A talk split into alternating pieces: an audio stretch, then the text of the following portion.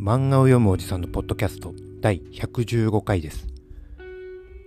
この番組は漫画を読みながらセリフを読み上げたり感想を言ったりという誰得な内容です。初見ではないため先の物語に触れる場合があります。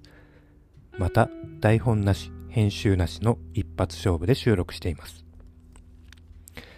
では本題に入ります。今日読む漫画は鬼滅の刃第5巻地獄へです。第5巻に入ります、今回から。えー前回は第4巻まででした。で、父鬼、ナタグマ山の父鬼のところですね。で、鬼滅の刃第5巻の表紙は、富岡義勇さん。半々羽織ですね。では5巻第35話「しりじり」に入ります、えー水の呼吸2の方水車。で歯が通らない。で伊之助も切りますが全く硬くて通らない。型を使っても切れない。どうする？どうする？で父親には俺の家族に近づくなーって感じで喋ってますね。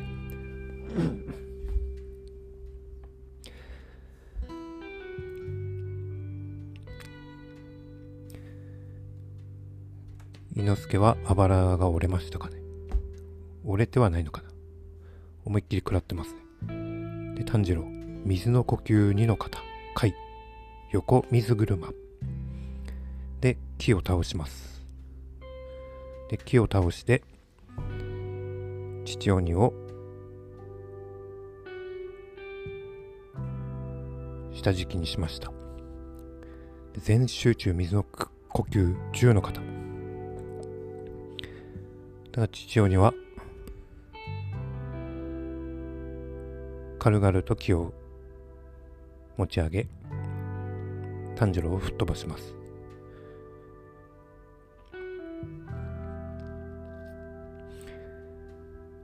伊之助死ぬわ死ぬなそいつは十二気づきだ。俺が戻るまで死ぬな絶対に死ぬなって言って炭治郎は飛ばされていきます善逸の場面ですね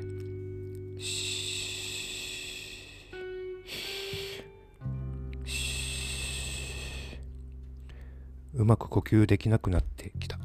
もう手足の感覚がねつこちゃんごめん誰？だで、胡蝶忍さんが降りてきました。もしもし、大丈夫ですか？水の呼吸2の方、水車で、なんとか着地。で、そこに、えー、ルイがいますね。何見てるの？見せ物じゃないんだけど。35話終わり。第36話。これはやべえ。えルイがお姉さん鬼を叱っております。何してるんだ？仲間じゃないのか？仲間？そんな薄っぺらなものと同じにするな。僕たちは家族だ。強い絆で結ばれているんだ。それにこれは僕と姉さんの問題だよ。余計な口出しするなら刻むから。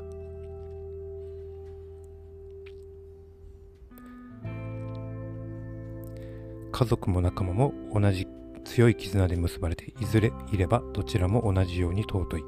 血のつながりがなければ薄っぺらだなんてそんなことはない。強い絆で結ばれているものは信頼の匂いがする。だけどお前たちからは恐怖と憎しみと嫌悪の匂いしかしない。こんなものは絆とは言わない。まがいもの。偽物だ。来ました。かの有名なサイコロステーキ先輩ですね。こんなガキの鬼なら俺でも殺せるぜ。やれるぜ。お前は引っ込んでろ。俺は安全に出世したいんだよ。出世すりゃ上から支給される金も多くなるからな。タイはほとんど全滅状態だが、とりあえず俺はそこそこの鬼一匹倒して下山するぜ。うん。ダメだ、よせ。君では来たサイコロステーキ一瞬でバラバラになんて言ったの？お前今なんて言ったの？すごい威圧感だ。空気が重く濃くなった。何度でも言ってやる。お前の絆は偽物だ。で伊之助。こんなところで隠れてるなんて情けねえぜ。でも考えねえと立ちの通らねえ。通らないやつを切る方法。どうする？どうする？考えろ。考えろ。考え。あいつが戻るまでなんとか。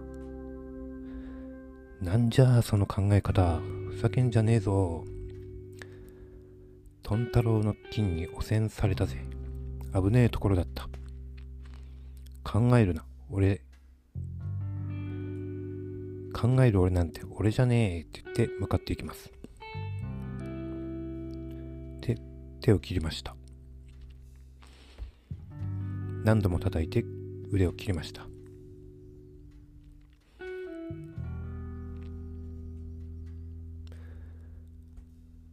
で鬼は脱皮しました。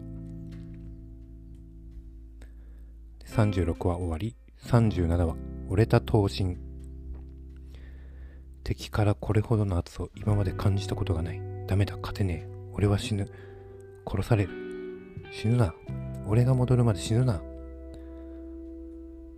どのような時でも誇り高く生きてくださいませご部分を負けねえ絶対負けねえ俺は鬼殺隊の橋平伊之助だかかってきやがれゴミこそが。早い見えね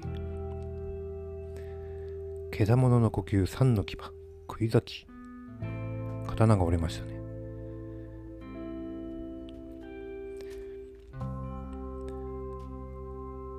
けだものの呼吸一の牙、うがち抜き。刺さったが歯が抜けない。で。えー、首を頸椎を握りつぶされる。伊之助。で走馬灯を見てます。ごめんね。ごめんね伊之助。で炭治郎と善逸でおばあちゃん。誰だ？死に寸前に義勇さん来ました、鬼の腕を切りました。なんだ切ったのかあいつが。はい。回復してます。鬼は回復して手を出しました。はい。水の呼吸死の型打ち潮。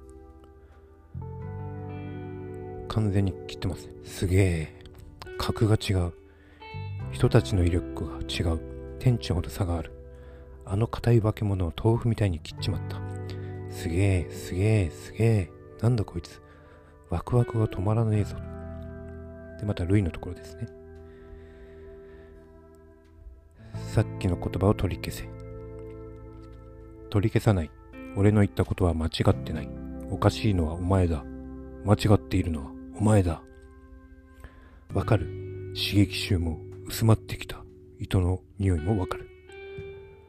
思ったより頭が回るやつだ。恐怖にひるまない。まあ関係ないけどね。水の呼吸1の方、水面切りで日輪刀折れます。日輪刀が折りたと折れたところで、えー、1枚めくると、鋼塚さんがチリンと描かれてますね。はい。では今回はここまでにします。ありがとうございました。3話なんですが、すごく順調に来ました。ありがとうございました。また明日。